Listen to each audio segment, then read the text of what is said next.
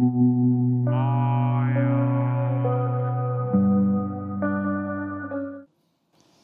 nesta manhã eu quero concentrar-me com vocês na palavra transformação.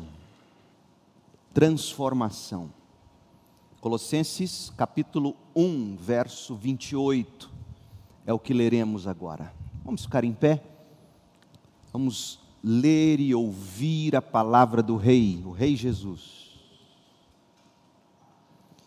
Colossenses 1, 28.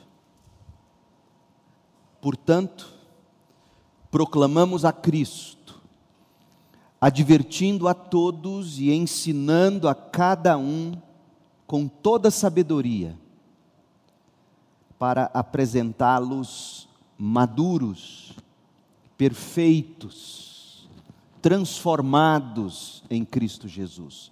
Portanto, proclamamos a Cristo, advertindo a todos e ensinando a cada um com toda sabedoria, para apresentá-los maduros, perfeitos, transformados em Cristo. Ó Deus, abra agora os nossos olhos os olhos espirituais, os olhos do coração e da mente, para compreendermos, amarmos e praticarmos a tua palavra.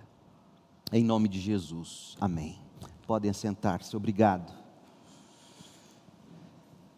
Maturidade, perfeição, são essas algumas das características que nós buscamos nas pessoas consciente ou inconscientemente.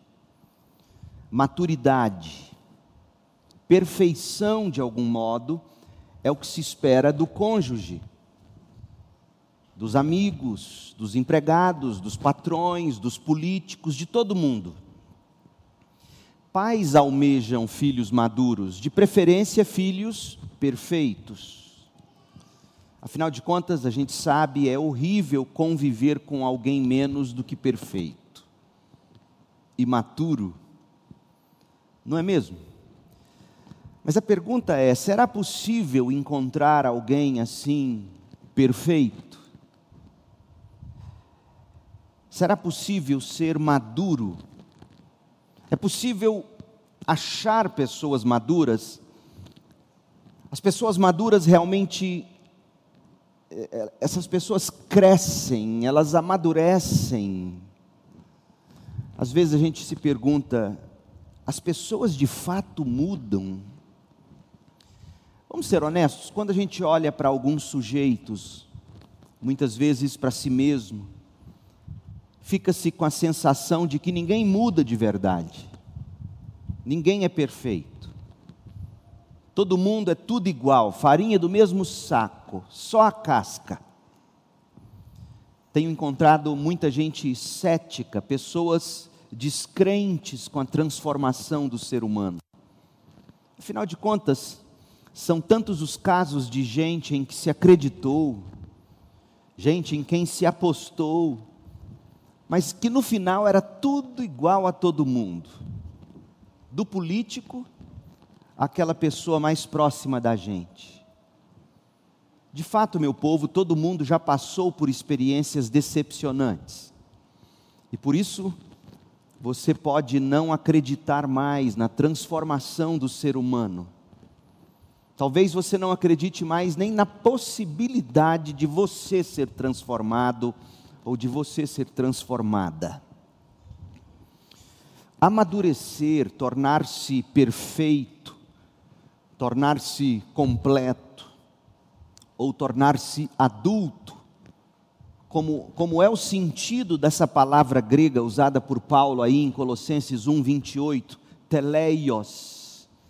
Teleios carrega a ideia de tornar adulto, tornar crescido, tornar completo, tornar perfeito em sua uh, varonilidade, em, em sua humanidade. Amadurecer, tornar-se perfeito é a necessidade de todo mundo. Aliás, santidade é a necessidade de todo mundo. Esse processo de transformação ou de renovação pelo qual todo ser humano precisa passar, se quiser de fato ver o Senhor, como diz Hebreus 12, 14. Ninguém verá o Senhor se não se tornar perfeito, como diz Colossenses 1, 28. A mensagem da carta de Paulo aos Colossenses afirma, afirma sim a possibilidade de alguém ser perfeito, de alguém ser maduro, de alguém ser completo. Mas isso só será possível, como vimos no capítulo 1 aí no verso 28, só será possível em Cristo. Paulo, com efeito, escreveu esta carta para ressaltar a supremacia da divindade de Jesus Cristo sobre todas as coisas. Esse é o tema da carta, a supremacia de Cristo sobre todas as coisas no céu e na terra. A supremacia de Cristo contra aqueles que que combatiam a supremacia de Cristo com filosofias vazias invenções enganosas, provenientes do raciocínio humano, com base nos, nos princípios espirituais deste mundo e não em Cristo, como Paulo escreve no capítulo 2, versos 8 e 9. Paulo quer combater essas ideias humanas, essa religiosidade carnal que estava destruindo a supremacia de Cristo pois a supremacia de Cristo é a única coisa capaz de não somente glorificar a Deus, mas produzir de fato transformação no ser humano. Aceitar pela fé a plenitude de Cristo, aceitar com arrependimento e com fé a supremacia de Cristo, trará aos cristãos a plenitude da vida em Cristo a verdadeira transformação. Leia comigo Colossenses 2, versos 9 e 10. Pois nele, Cristo, em Cristo habita em corpo humano toda a plenitude de Deus. Portanto, porque vocês estão nele, em Cristo, o cabeça de todo governante e autoridade, porque vocês estão em Cristo, vocês também estão completos, perfeitos, maduros, crescidos, adultos. Em Cristo é possível transformação. É possível sim as pessoas serem transformadas. É possível sim as pessoas serem renovadas é possível que elas cresçam, amadureçam, tornem-se perfeitas ou completas em Jesus Cristo. E esta é a mensagem desta carta. Colossenses 1:28, portanto, proclamamos a Cristo, advertindo a todos e ensinando a cada um com toda sabedoria para apresentá-los perfeitos, maduros, adultos, transformados em Cristo Jesus. Mas nada disso, ouça bem, nada disso se dá pelo esforço humano. A transformação de que Paulo fala e a Bíblia toda fala, a transformação de que as Escrituras nos falam, não é fruto do esforço humano, da autoajuda, da força do pensamento positivo sobre si mesmo não se dá automaticamente, não se dá de qualquer jeito religioso ou espirituoso. Para que haja verdadeira transformação, é preciso que se abrace com fé a supremacia de Jesus Cristo. É preciso que se abrace a Cristo com fé e se exercite pelo Espírito Santo a santidade no Senhor, conforme nós veremos nesta carta. Então, se você quer transformação para a sua vida, para a vida de alguém que você ama ou com quem você se importa, Colossenses é a carta. Colossos era uma cidade não muito expressiva nos dias de Paulo. Colossos não era Éfeso, a principal cidade da Ásia Menor, não era Corinto Colossos não era São Paulo, por assim dizer. Colossos era Goiânia. Colossos ficava localizada a cerca de, de 160 quilômetros ao leste de Éfeso, na Ásia Menor, que hoje é a Turquia. Aquela região, Ásia Menor, as igrejas do Apocalipse, aquelas sete igrejas, ficavam na Ásia Menor, hoje seria a Turquia. Aquela era a região da, das igrejas do Apocalipse, capítulos 1, 2 e 3. Colossos ficava situada à margem do rio Lico, não muito distante de onde desaguava no rio Meandro, um rio famoso, o Amazonas da região, digamos. Para se ter uma ideia da paisagem a paisagem que contemplavam os moradores de Colossos, a cidade ficava no vale do rio Lico. Esse, esse, vale se reduzia a uma largura de aproximadamente 3 quilômetros lá em Colossos. E o monte, o monte famoso, o Monte Cádimo, se elevava a 2.400 metros de altura acima da cidade. Então, você vivia cercado pela contemplação dessas serras. Imagine você morando aos pés das serras de Caldas, olhando ao redor, vendo as serras de Caldas ao seu redor. Essa era a visão do cidadão colossense. Colossos foi uma cidade próspera no século V antes de Cristo. Na época do rei Xerxes, ou rei Assuero, de Esther, capítulo 1, verso 1 a lã preta e as tinturas que eram feitas a partir das, das reservas de calcário que se achavam naquela área. Então, essa lã preta, as tinturas eram produtos importantes, caros, que saíam de Colossos. Além disso, a cidade ficava plantada na junção das principais rotas comerciais junção das rodovias, digamos, norte, sul, leste e oeste. O anel viário, por assim dizer, por onde escoava todas as grandes produções e eram ligadas pelo mundo todo, passavam por ali. Mas nos dias de Paulo, a principal estrada foi redirecionada, talvez por questões políticas que a gente conhece muito bem. E essa estrada deixou de passar por Colossos e por isso Colossos deixou de ser tão importante. E essa estrada começou a passar pela cidade de Laodiceia, o que levou a cidade de Colosso a um declínio, promovendo o crescimento das cidades vizinhas, Hierápolis, que a gente lê sobre ela na carta. Laodiceia.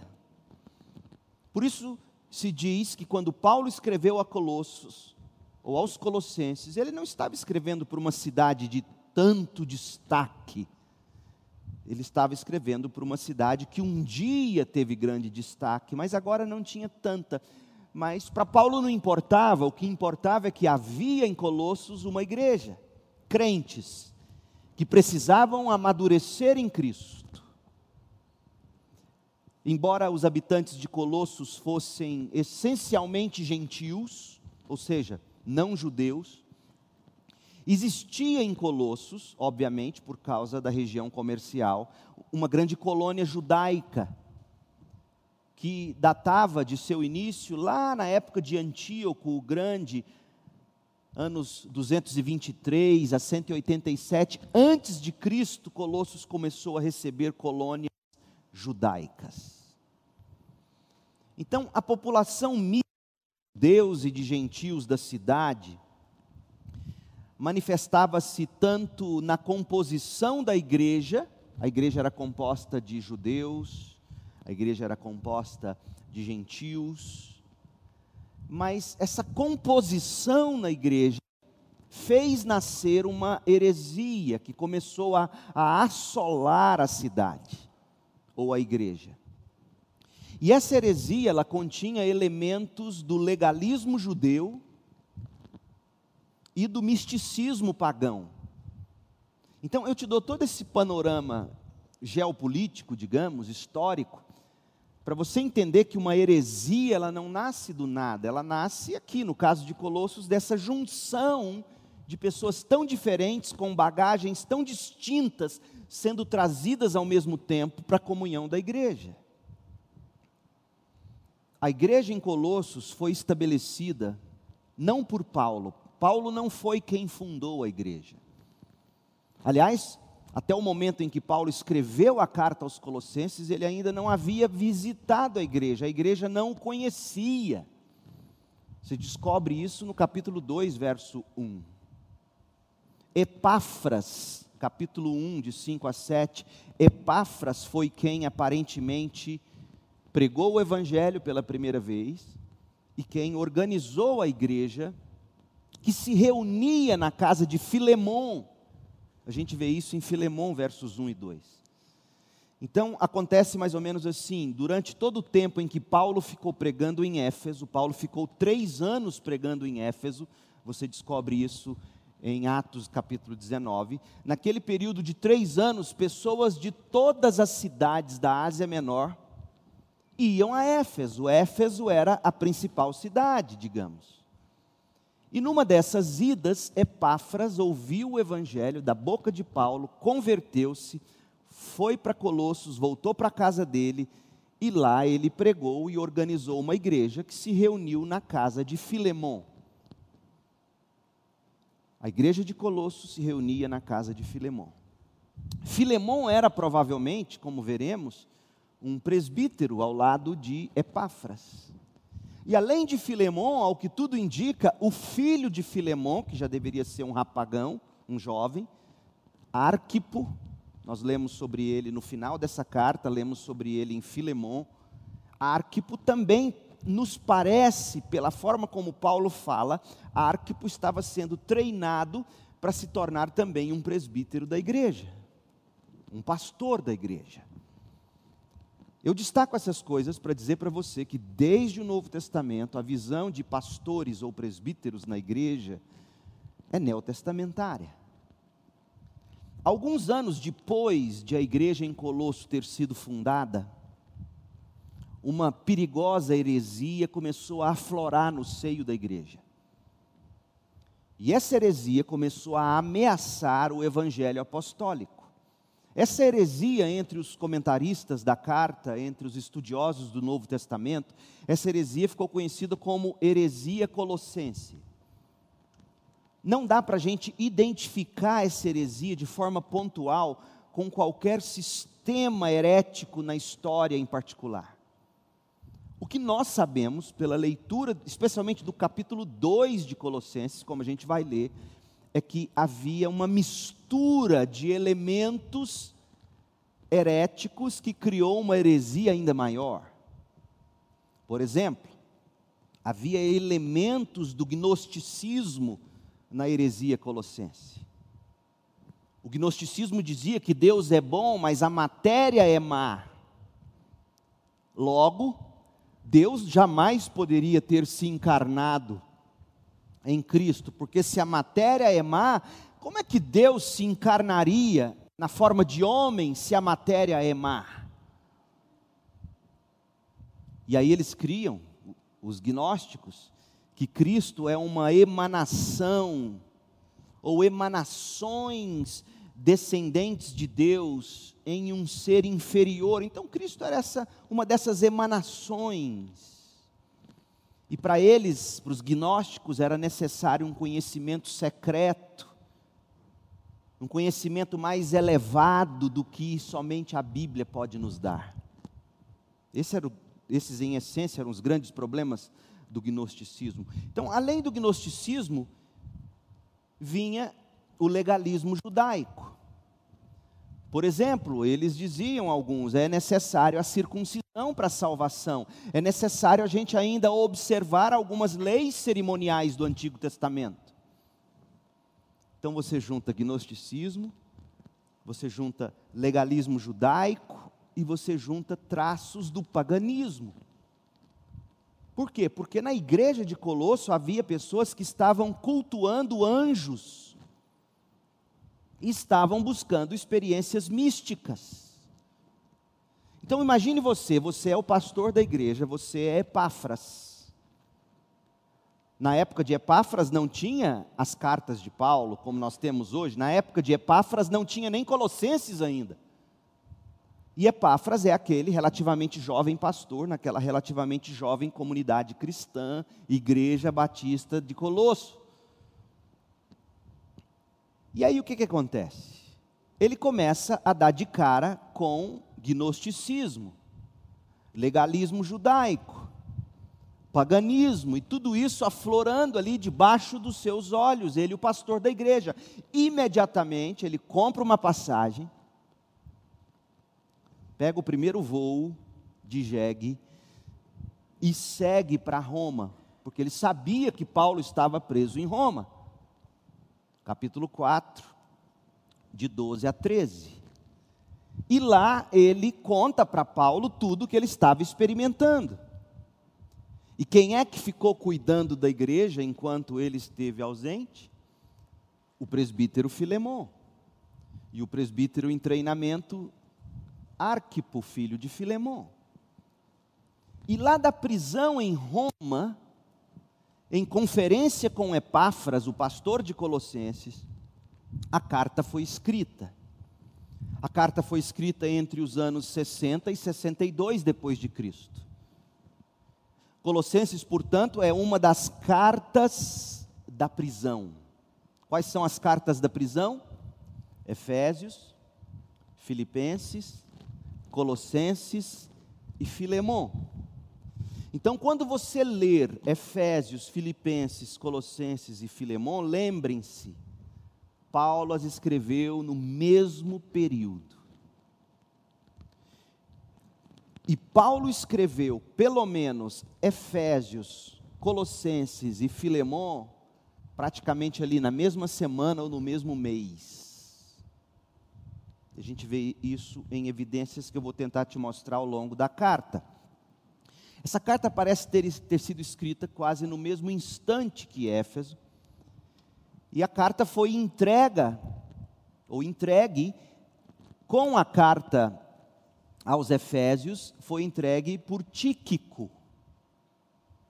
Então, Tíquico estava com Paulo, com Epáfras, Paulo e Epáfras terminam a carta aos Colossenses, Tíquico segundo nós lemos em Efésios 6, de 21 a 22, Tíquico levou a carta aos Efésios, que, como vimos, seria uma carta que circularia na Ásia Menor, e Tíquico também levou a carta aos Colossenses, vemos isso em Colossenses 4, de 7 a 8. Resumindo, Paulo compôs esta carta para advertir os colossenses a respeito da heresia entre eles Paulo envia a carta por intermédio de Tíquico. Tíquico estava acompanhado de Onésimo, o escravo fugitivo de Filemon. Tíquico levava, portanto, a carta aos Colossenses, a carta aos Efésios, e ao lado de Tíquico, Onésimo, com a carta que Paulo escreveu para Filemon. É muito bom você visualizar isso. Ah, você pode ver sobre isso em Colossenses 4, de 7 a 9, algumas inferências. A carta foi escrita por Paulo, carregada por Tíquico, mas Epáfras ficou na prisão com Paulo. Filemão 23 nos conta que, que Epáfras ficou. Por que, que Epáfras teria ficado com Paulo? Por que, que Epáfras não voltou já com a carta nas mãos? O que a gente pode concluir é que provavelmente Epáfras sentiu a necessidade de permanecer mais tempo com Paulo para fazer um, um curso de aperfeiçoamento ou de reciclagem teológica, digamos, porque ele iria enfrentar problemas sérios naquela igreja e ninguém melhor do que Paulo para dar a ele mais munição para ele voltar aí sim plenamente equipado para lidar com aquela heresia colossense. Por isso, Paulo envia a carta com Tíquico, eu penso, e Epáfras fica, fica ali para continuar estudando com Paulo. Tamanha a importância do preparo acadêmico. tamanha a importância do estudo, da leitura, tamanha a importância do preparo para o ministério cristão.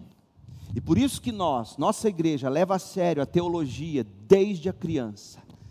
E vamos iniciar esse programa de discipulado infantil usando esse, esse livro de doutrinas na forma de uma catequese. A carta de Paulo aos Colossenses é uma carta maravilhosa.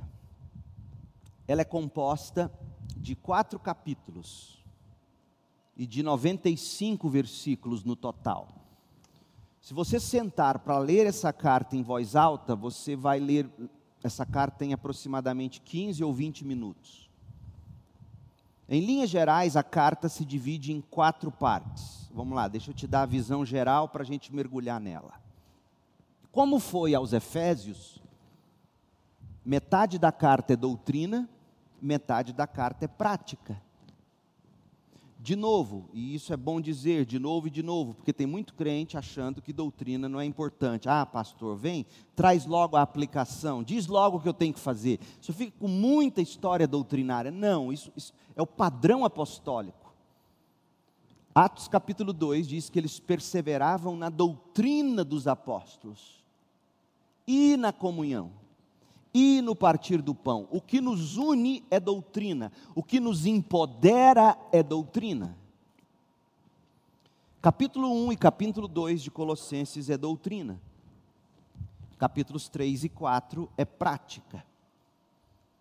Capítulo 1, Paulo relata aos Colossenses o teor de suas orações por ele. Parênteses, e nós vamos ver isso. Você precisa de doutrina até para orar. Porque quem não tem doutrina ao orar, não sabe o que pedir. Como Tiago vai dizer na carta dele. Sim, é melhor que você ore errado, mas ore. Mas você não pode se contentar em permanecer orando errado. Queira conhecer as Escrituras e as doutrinas para você orar como convém. Capítulo 1 é praticamente uma oração, ou as orações, resumo das orações que Paulo fazia pelos colossenses. E, e, nós temos aqui Paulo falando da pessoa e da obra de Cristo. Nós vemos Paulo aqui no capítulo 1 falando da missão que Cristo deu a ele de pregar para pessoas como os colossenses, gentios. No capítulo 2, Paulo contrasta o evangelho apostólico com outras ideias que estavam fervilhando dentro da igreja colossense. O poder do evangelho, disse Paulo, pode ser con constatado. Como é, que você, como é que você constata o poder do evangelho em comparação a outras heresias ou falsas doutrinas? Poder do Evangelho pode ser constatado em vidas transformadas daqueles que verdadeiramente seguem a Cristo. Porque, como veremos no capítulo 2, aqueles que se tornaram cativos de falsas doutrinas, de falsas filosofias, de uma fé falsa, de uma religião falsa, esses descobrem que eles são incapazes de serem transformados eles continuam na carne, eles continuam seguindo a inclinação do coração, eles fracassam. Portanto, transformação de verdade só será possível em Cristo, se você se calçar do verdadeiro Evangelho. E é isso que Paulo vai fazer no capítulo 2. Isso me faz concluir já, e de antemão digo a você, que muitas pessoas, inclusive talvez você, não experimentaram a devida transformação porque não provaram e não têm seguido o verdadeiro Evangelho. Porque o Evangelho de Cristo é poderoso para a salvação de todo aquele que crê, judeu e grego. Então, por isso doutrina é importante. Se eu chegar aqui apenas te dando alguns passos sem lhe dar os fundamentos, fundamentos esses que vão te instruir a mente, para que ela sirva de, de matriz para o coração, é, verdades essas que vão encantar você. você no máximo sai daqui com desejo de mudar. E na primeira tentação você vai cometer os mesmos erros de sempre e vai se abater. Capítulo 1, capítulo 2 são doutrina. Capítulo 3 é prática. Paulo, Paulo os faz lembrar o tipo de mentalidade, o tipo de comportamento, assim como ele fez com os efésios, com base em tudo que ele ensinou, Paulo agora vai mostrar o seguinte: com base em todo esse conhecimento, com base na supremacia de Cristo, que é o tema da carta, vocês devem viver como os cristãos devem viver. E aí ele vai nos apresentar isso. E no capítulo 4, Paulo vai enviar notícias e saudações, e não se iluda. As notícias e as saudações de Paulo não podem ser descartadas. É, é uma pena, é lamentável que a maioria de nós, quando está lendo Paulo, ignora suas introduções e suas conclusões. Você chega, por exemplo, em Colossenses 4, quando ele vai contar um monte de nomes, ou lá no final de Romanos, você fala, acabou a carta. Não acabou, não.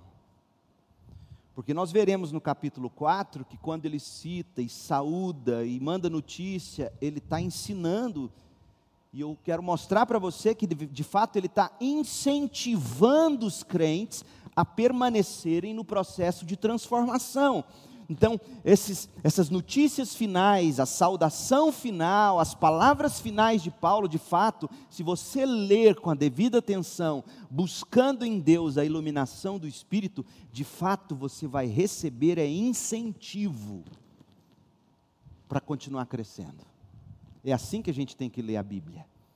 Não ignore as introduções e as conclusões das cartas do Novo Testamento. Na maioria das vezes, a introdução de Paulo é o resumo da carta. Sabe quando você abre a tela de um computador e você vê um ícone lá na mesa da tela do computador? No pano de fundo ali? Aí está escrito, digamos, documentos. As introduções de Paulo está lá, documentos. E quando você clica, e aí continua lendo a carta, se abre todos os documentos. Então, leia as introduções, porque você já vai ter um, um feeling do que Paulo vai tratar na carta toda.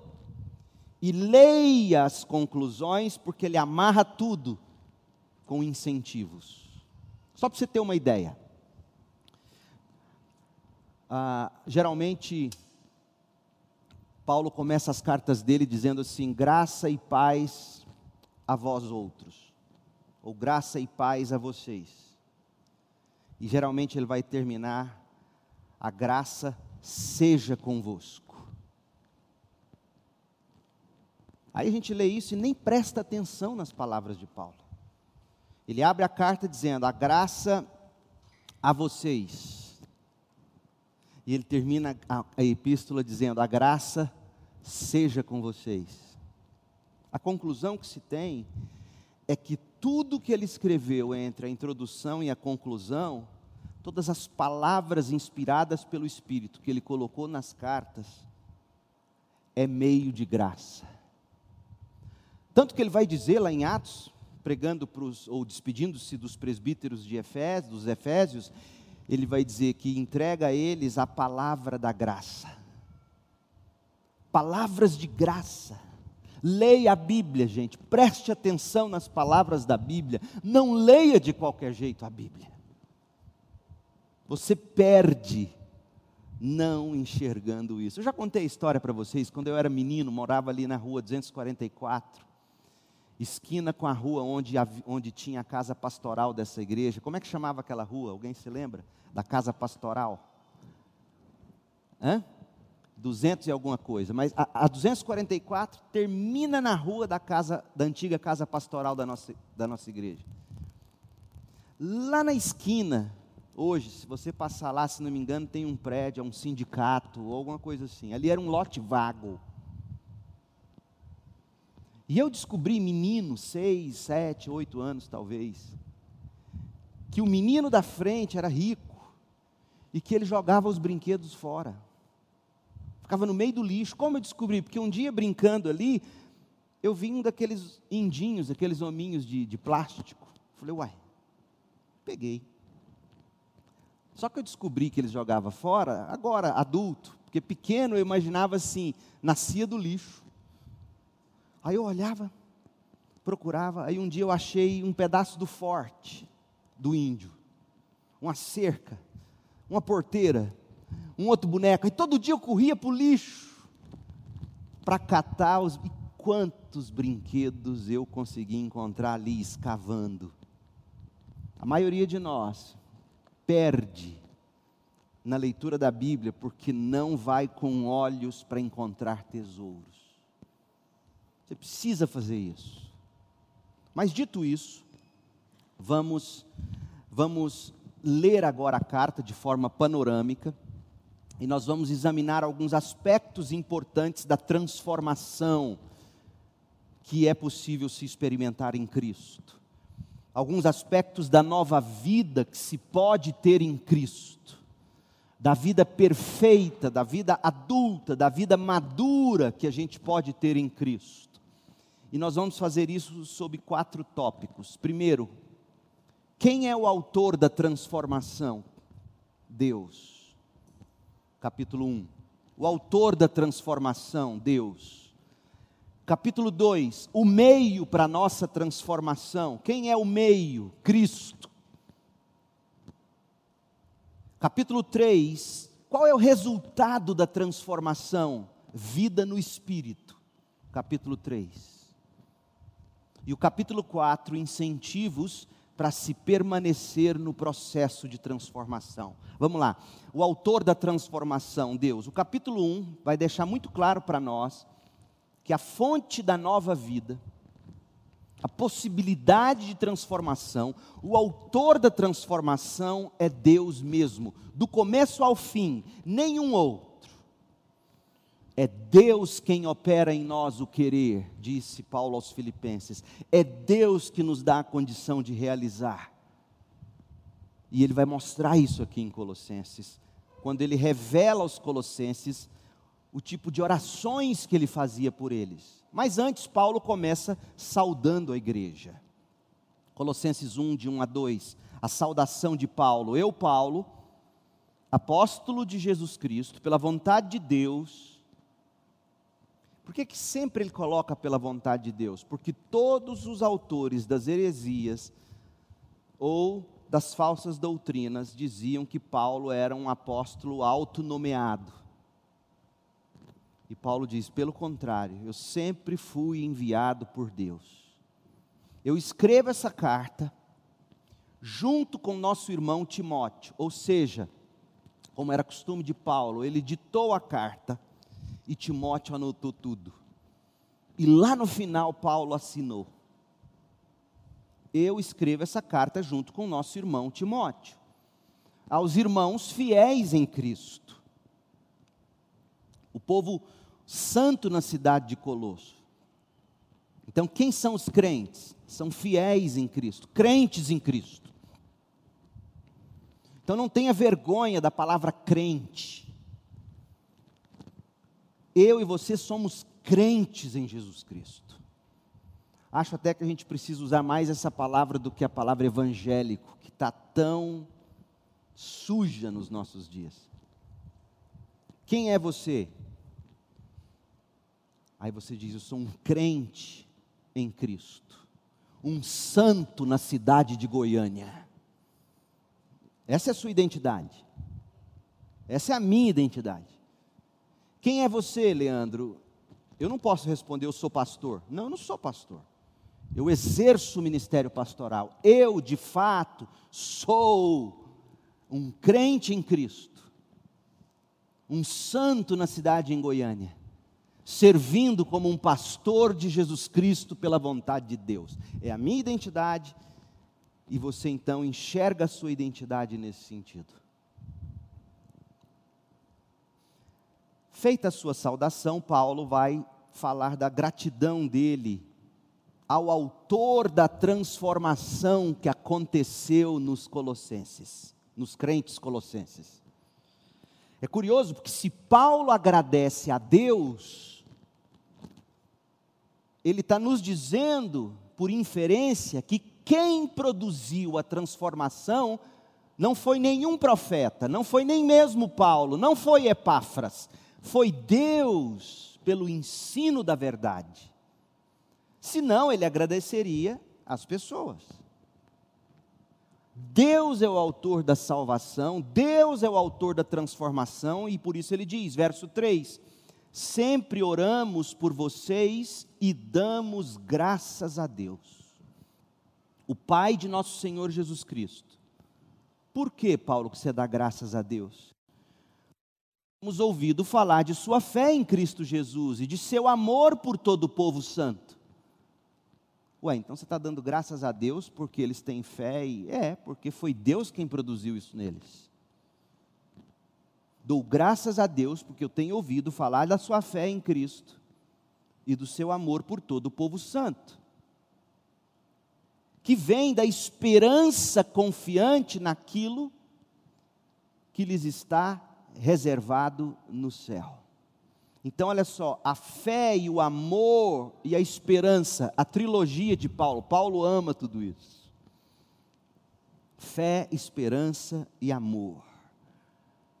Eu ouço falar da sua fé, eu ouço falar do seu amor, isso tudo fruto da esperança reservada no céu a, a, coroa do crente, a motivação do crente, é o que ele tem no céu. Essa foi a de Jesus Cristo, que suportou a ignomínia, a vergonha, pela glória que lhe estava proposta para depois da ressurreição. Vocês têm essa expectativa, a expectativa do céu. Não é a expectativa de ser honrado por homens, não é a expectativa de obter alguma coisa melhor para viver nessa vida não é a expectativa de uma, de uma promoção, de, um, de mais dinheiro, de mais prosperidade, não. A expectativa é o que está reservado no céu. Vocês têm essa expectativa desde que ouviram pela primeira vez a verdade do Evangelho. Igreja, presta bem atenção. O Evangelho, que não faz o crente esperar em última instância no no que está reservado para ele no céu não é o evangelho de Paulo. O que se diz em nome de Cristo e de evangelho e que faz as pessoas desejarem mais as coisas desta terra do que o, que está reservado no céu não é a verdade evangélica. Não tenha medo de dizer isso. Porque é a Bíblia que está dizendo isso. Vocês têm a expectativa do que está reservado no céu, desde que ouviram pela primeira vez a verdade do Evangelho. Agora, e, verdade, e Evangelho é sinônimo de boas novas. Agora, as mesmas boas novas que chegaram até vocês estão se propagando pelo mundo todo. De fato, Paulo chegou até nós, a Goiânia elas têm crescido e dado frutos em toda parte, como ocorre entre vocês, desde o dia em que ouviram e compreenderam a verdade sobre a graça de Deus, que é o Evangelho. A graça de Deus não é para te fazer próspero, a graça de Deus é para te fazer desejar o que nós temos no céu. E essa graça, que é fruto do Evangelho, faz de você uma pessoa cheia de fé, de esperança e de amor. Vocês aprenderam as boas novas, verso 7, por meio do pastor Epáfras, nosso amado colaborador. Epáfras é servo fiel de Cristo. Epáfras nos tem ajudado em favor de vocês. Epáfras nos contou do amor que o Espírito lhes tem dado. O Espírito deu o amor, o Espírito deu a fé, o Espírito deu a esperança nas coisas que estão reservadas no céu. Tudo isso fruto do verdadeiro Evangelho. Meu Deus, isso aqui dá uma série de três meses, só esse parágrafo. A gratidão de Paulo, a oração de Paulo, versos de 9 a 14. Paulo deseja que nada disso, de tudo que ele acabou de descrever, se perca Nada disso pelo que ele é grato a Deus que estava acontecendo na vida dos colossenses, Paulo queria que se perdesse. Então ele ora, ele ora ao autor da transformação e diz que isso permaneça. Olha o verso 9. Por isso, por tudo isso que eu vejo como fruto na vida de vocês, por isso, desde que ouvimos falar a seu respeito, veja que Paulo então não os conhecia, Paulo ouviu falar deles. Desde que ouvimos falar a seu respeito, não deixamos de orar por vocês. Pedimos a Deus que lhes conceda pleno conhecimento da vontade dele e também sabedoria, entendimento espiritual. Então vocês viverão de modo a sempre honrar e agradar ao Senhor, dando todo tipo de bom fruto e aprendendo a conhecer a Deus cada vez mais. Meu povo, como é que a gente conhece a Deus? A gente conhece a Deus pelas Escrituras. Paulo queria que eles tivessem iluminação, entendimento, conhecendo cada vez mais sobre quem Deus é, o que ele fez, faz e fará. Tire seus olhos das Escrituras e você vai deixar de conhecer Deus. Tem crente que se contenta com um devocional de WhatsApp. Glória a Deus por elas, se são bíblicas. Mas nada disso se compara a você todo dia enfiar seus olhos na Bíblia conhecendo Deus cada vez mais. Porque era só conhecendo Deus cada vez mais que aqueles colossenses continuariam sendo amorosos, cheios de fé e de esperança no que estava reservado para eles no céu. Verso 11: Oramos também para que sejam fortalecidos com o poder glorioso de Deus, a fim de que tenham toda a perseverança toda a paciência de que necessitam, que sejam cheios de alegria e que sempre deem graças ao Pai. Ele, o Pai, os capacitou. Veja, a transformação é Deus quem promove. Ele os capacitou para participarem da herança que pertence ao seu povo santo, aqueles que vivem na luz. Quem é o povo santo? São aqueles que vivem na luz a luz da palavra de Deus. Lâmpada para os pés, luz para o caminho é a palavra de Deus. Então, você pertence ao povo santo. E quem é esse povo santo? Quem é você que se diz do povo santo? Vive sob a luz da palavra de Deus. Os Bíblias, nós somos os Bíblias. Verso 13: esse Deus nos resgatou do poder das trevas e nos trouxe para o reino de seu Filho amado, que comprou nossa liberdade e perdoou nossos pecados. Então, Paulo agradece, Paulo ora, e Paulo agora nos mostra a teologia dele. Paulo, agora do verso 15 ao 20, ele vai nos revelar o Cristo Supremo o Cristo todo suficiente para nos transformar. Portanto, na medida em que a gente ler os, os versículos de 15 a 20, peça que Deus abra seus olhos espirituais, porque você enxergará o Cristo Supremo. Você quer ver Cristo? Leia essas palavras e diga: Espírito de Deus, abra meus olhos, eu quero ver Jesus. Olha o que vai se dizer dele. É um, é um hino. Aliás, se você quer saber o que, que a igreja primitiva cantava, qual era um dos hinos ou cânticos, isso aqui é um hino. Se você está com a Bíblia impressa num papel, se é uma boa versão ou tradução, ela vai estar tá composta mais ou menos na forma de uma poesia, assim, para te, te fazer enxergar que isso aqui é um hino, é a, é a letra ou o conteúdo do que geralmente se cantava na igreja. Verso 15 fala quem é Cristo, e os versos 16 a 20 fala do que Cristo fez, faz e fará. Verso 15. O Filho é a imagem do Deus invisível. Paulo está dizendo: é impossível ver Deus, ele é invisível.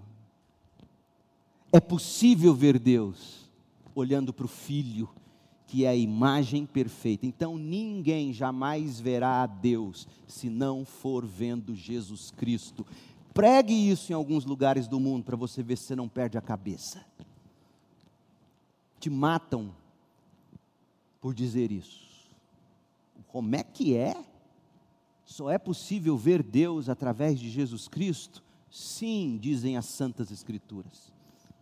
O Filho, e como é que você vê o Filho? Lendo os Evangelhos, lendo as cartas, lendo Atos, lendo Apocalipse. O Filho é a imagem do Deus invisível e é supremo sobre toda a criação. Ele diz isso porque eles diziam que Jesus era, um, era coisa menor do que Deus. Não, não é verdade. Jesus Cristo é supremo sobre toda a criação. Por meio dele, todas as coisas foram criadas. Tanto nos céus como na terra, todas as coisas que podemos ver e as que não podemos, como os tronos, reinos, governantes, as autoridades do mundo invisível, tudo foi criado por meio de Cristo e para Cristo.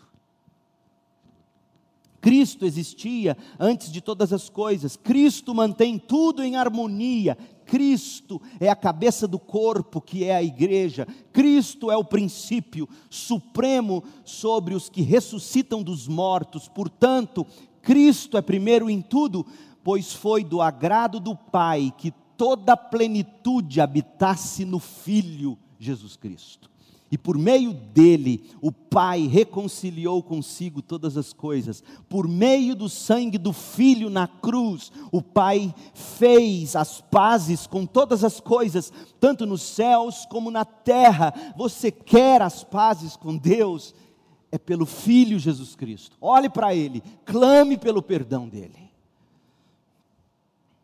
Então Paulo agora ele vai revelar que o Cristo Supremo, a vida e a obra dele, é suficiente para a salvação dos que perseveram no Evangelho dos Apóstolos. Cristo é suficiente, ele apresentou o Cristo, até o verso 20, agora do 21 ao 23, ele vai mostrar a suficiência. Veja, verso 21. Isso inclui vocês. Isso o quê? As pazes com Deus por meio de Jesus Cristo.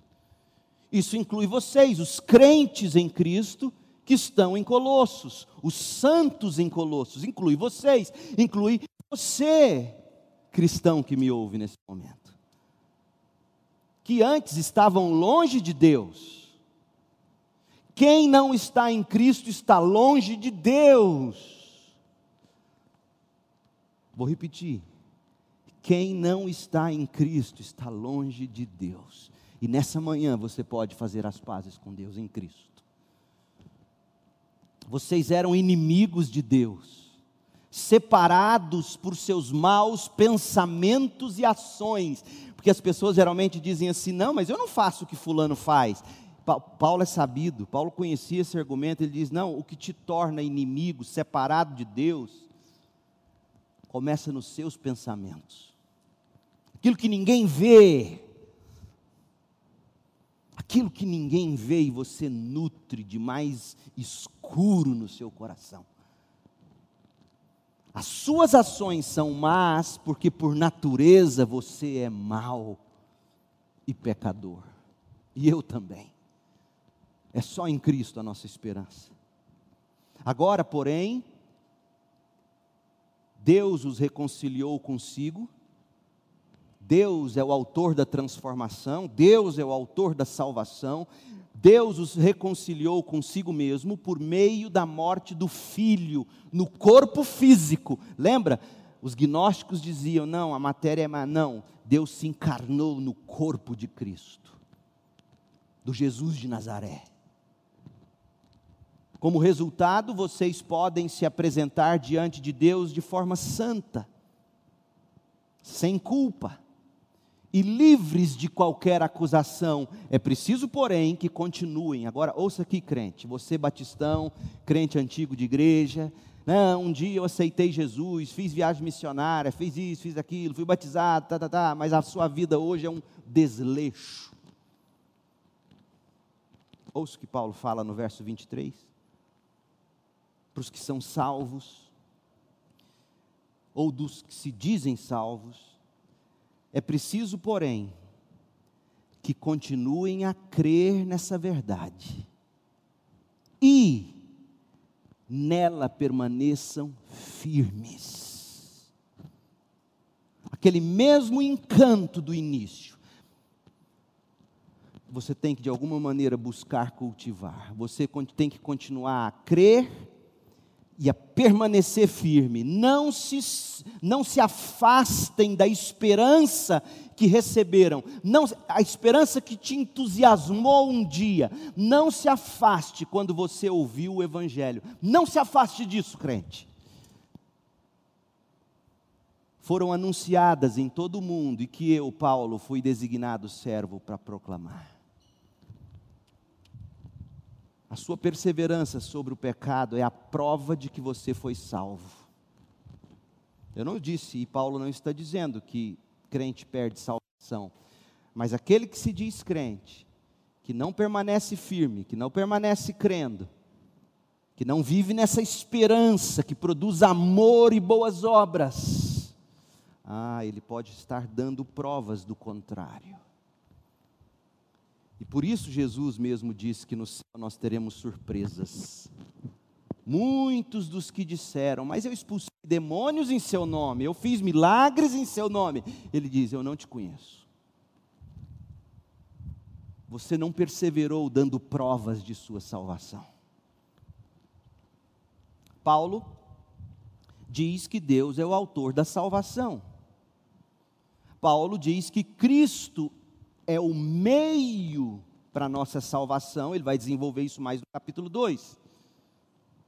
E os crentes são os instrumentos para o autor da salvação atuar, para transformar o pecador em Cristo Jesus. Deus é o autor, Cristo é o meio, eu e você somos instrumentos. Deus salva perdidos através da minha e da sua pregação, do meu e do seu testemunho. E é isso que Paulo diz no verso 24, terminando o capítulo 1, caminhando para o fim do capítulo 1. Ele diz: Alegro-me quando sofro por vocês em meu corpo. Pregar o evangelho requererá de você e de mim sofrimento. No mínimo, deixar nossa zona de conforto. No mínimo, deixar aqueles pesos ou embaraços que nos impedem de correr a corrida. Hebreus 12, 1. E abrir mão de pesos, pesos é diferente de pecados. Por isso que Hebreus vai dizer pesos e pecados, embaraços e pecados. Alguns pesos, alguns embaraços não são pecaminosos necessariamente, mas se eles impedem você de correr, você abre mão. E ao abrir mão, você sofre sofre no próprio corpo. E Paulo diz mais, e diz: ao sofrer eu participo dos sofrimentos de Cristo. Não é que ele complementa, não é que ele está dizendo que o sofrimento de Cristo foi insuficiente, não, ele está dizendo, da mesma forma que Cristo sofreu uma vez por todas para nossa salvação, sacrifício todo suficiente, a única maneira de nós verdadeiramente levarmos esse evangelho é abrindo mão de desejos e de prazeres. E isso causa sofrimento. Isso em favor do corpo e da igreja. Alguém de vocês, os mais céticos, eu tenho certeza, pode pensar assim: isso aí você fala porque você é pastor. Eu posso ser honesto com você? Você acha que é todo domingo que eu acordo dizendo, oba, estou indo para a igreja? Você acha que é todo domingo que eu posso me dar o luxo de de dizer assim: hoje eu vou para Caldas Novas? Você acha? Você acha que quantas vezes eu queria estar cuidando de outras coisas, garantindo isso ou mais aquilo? Meu povo, eu termino de pregar no domingo à noite, a minha cabeça não desliga, porque eu já estou pensando na próxima mensagem. Você acha que um pastor também não sofre abrindo mão de um monte de coisas? Você acha isso mesmo? Você acha que é fácil para eu dizer isso aqui? Mas o que eu tenho visto é uma geração de cristãos que não quer sofrer para fazer discípulos. E nós não faremos discípulos se nós não abrirmos mão de pesos que nos impedem de correr. Nem estou falando dos pecados, que são tão vergonhosos na vida de tantos vocês. Alguns fazem questão de botar, botar no stories do Instagram, no status do WhatsApp, vivendo uma vida desgraçadamente cheia de pecados. Estão mentindo para si mesmos se não mudarem de vida, ouvirão de Jesus: Apartai-vos de mim, eu não te conheço. Como nós estamos longe do que Paulo está dizendo. Alegro-me quando sofro por vocês em meu corpo. Pastor, domingo é o único dia que eu posso acordar mais tarde. Alegro-me quando sofro por vocês em meu corpo. Quantas crianças precisando do discipulado e a gente não faz melhor porque nos falta voluntários. Alegro-me por sofrer por vocês em meu corpo, participando dos sofrimentos de Cristo, sofrendo a vergonha, o escárnio, as privações em tantos casos mas eu faço isso em favor da igreja, diz Paulo. Quanta gente colocando, e aqui eu sei, vocês vão me chumbar, mas quanta gente priorizando a família, a igreja. Você tem que cuidar da família. Você tem que cuidar dos domésticos da fé. Você tem que dar o melhor para os seus, especialmente se você é o homem, o cabeça do lar. Mas o que Paulo está dizendo é que tem faltado sofrimento no corpo em favor da igreja, e tem mesmo, gente. E nada como uma pandemia como essa para revelar tanto.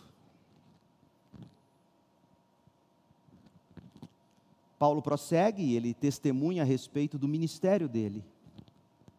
Verso 25: Deus me deu a responsabilidade de servir seu povo, anunciando-lhes sua mensagem completa.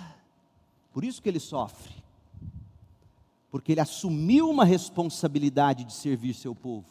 O voluntário dessa igreja que se dispõe a servir no ministério infantil, ou como professor de escola dominical, ou como diácono, ou como diretor da igreja, ou como.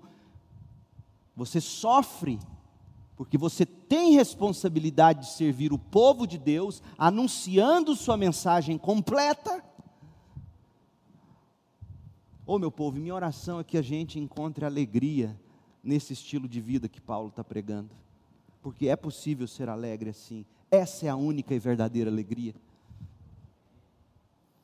Essa mensagem foi mantida em segredo por séculos e gerações, mas agora foi revelada ao seu povo santo, a igreja. Pois Deus queria que nós soubéssemos que as riquezas gloriosas desse segredo também são para os gentios, para os goianos. Deixa eu te dizer uma coisa. E para você ficar mais calmo, eu não vou terminar a carta agora, não, vou terminar ela à noite. Porque você fala, poxa, pastor, está acabando o capítulo 1, falta 3. Eu, eu sei. À noite a gente termina ela. Mas deixa eu te dizer uma coisa: para os gentios terem ouvido o Evangelho, e eu e você, goianos, somos gentil, Paulo precisou sofrer no próprio corpo. Isso significa que para muitos ouvirem o Evangelho, eu e você temos que começar a sofrer no próprio corpo temos que buscar maneiras de fazer discípulos e de falar de Jesus e de ir até eles. Dízimos, ofertas, orações e envolvimento. Eu lancei um desafio para os homens no culto de oração sexta-feira. Eu mandei na lista de transmissão para a maioria dos homens que tem o meu contato e eu deles. Um projeto pequeno, simples, para a gente começar a discipular um a um, sofrer no próprio corpo, se necessário for, para que outros ouçam o Evangelho. Meu povo, o que há de mais terrível nessa pandemia é a gente ver pessoas morrendo asfixiadas, como tem sido alguns casos. Mas se você morre ou não asfixiado, mas morre sem Cristo, é muito mais agonizante. E eu tenho visto crentes, e devem sim estar preocupados com a questão da pandemia, mas tem crente muito mais preocupado em que saia uma vacina e eu viva a vida normal, do que com almas que estão indo para o inferno. A gente tem que começar a sofrer no próprio corpo para ganhar essas pessoas. Dizer a elas o segredo que só a igreja tem, Paulo está dizendo. Só o povo santo tem esse segredo. A Casa Branca não tem, o Planalto não tem, autoridade civil, política nenhuma tem, iniciativa privada não tem, ONG nenhuma tem. A única pessoa que tem oxigênio para dar é a igreja. E cadê a igreja que está sofrendo no próprio corpo para ganhar pessoas para Jesus? Cadê meu povo? O segredo que só eu e você, como povo santo, igreja, temos, e Paulo diz aqui no verso 27, o segredo é este: Cristo está em vocês, o que lhes dá a confiante esperança de participar da sua glória. A única esperança na vida e na morte é Cristo. Nós temos o segredo e não estamos repartindo. Portanto, proclamamos a Cristo, diz Paulo, advertindo a todos e ensinando a cada um com toda sabedoria, para apresentá-los maduros em Cristo. Por isso eu trabalho e luto com tanto esforço, com tanto esforço, falta-nos isso. Trabalho e luto com tanto esforço na dependência do poder de Cristo que atua em mim. Portanto, capítulo 1, Deus é o autor da transformação. Ele transforma por meio de Cristo, do Evangelho de Cristo. E a instrumentalidade somos eu e você. Porque como crerão se não há quem pregue? Como crerão no Evangelho se eu e você nos calarmos? Falando mais de pandemia do que do evangelho. Meu povo, eu tenho medo do que eu vejo. Não se iluda, eu tenho medo do que eu vejo em termos de pandemia. Eu tenho medo. Eu peguei esse bichinho. Eu fiquei com o oxímetro no dedo. Será que vai cair? Será que vai cair? Eu tenho medo disso. Eu não brinco, não. Mas, meu povo, vamos ser honestos, a gente está falando mais disso do que do segredo, do que de Jesus. A gente está brigando mais por isso em rede social do que pelo Evangelho. Que nessa manhã, Paulo nos constranja a viver diferente a entender que o autor da transformação é Deus, o meio é Cristo, e o instrumento sou eu e você. E que essa transformação, por nossa instrumentalidade, depende de trabalho duro, de luta, e se necessário for, sofrer no próprio corpo, pelo bem da igreja, diz Paulo. O meu povo, leia de novo esse capítulo. Não sou eu que estou dizendo isso, não. Por favor, não me tome como duro. Não sou eu. Se há alguém duro, é Paulo. E se você acha que Paulo às vezes não me pega na curva, você está enganado, você não me conhece. Tantas vezes eu lendo e orando, eu digo, Deus, isso aqui eu não consigo. E aí eu remendo e digo, é só pelo teu poder em mim. Que Deus nos derrame graça e que você volte à noite para a gente concluir essa carta. Faltam capítulo 2, 3 e 4. Oremos.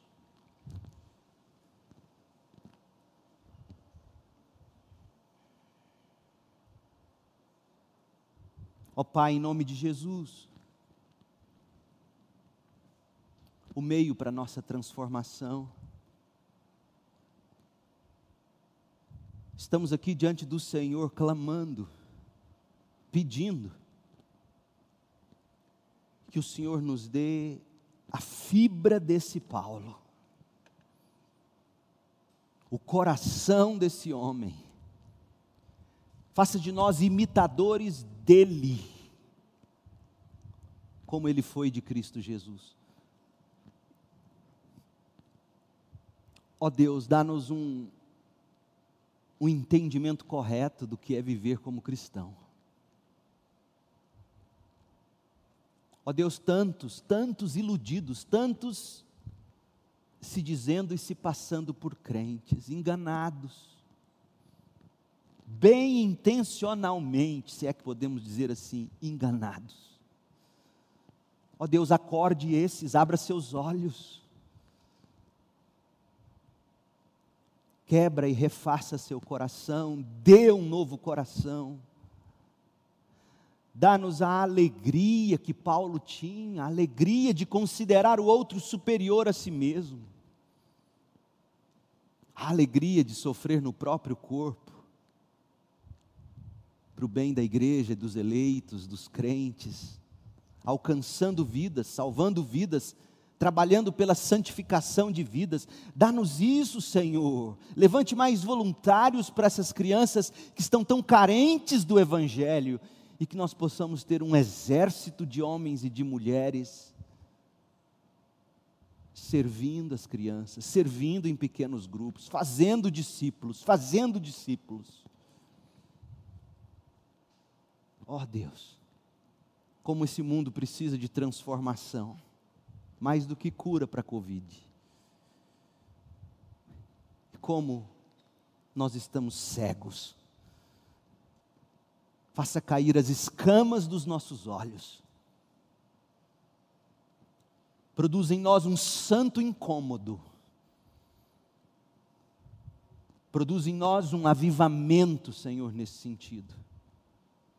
E que possamos sim batalhar pela transformação desta terra. Em nome de Jesus. Amém. Deus te abençoe com graça, misericórdia e paz.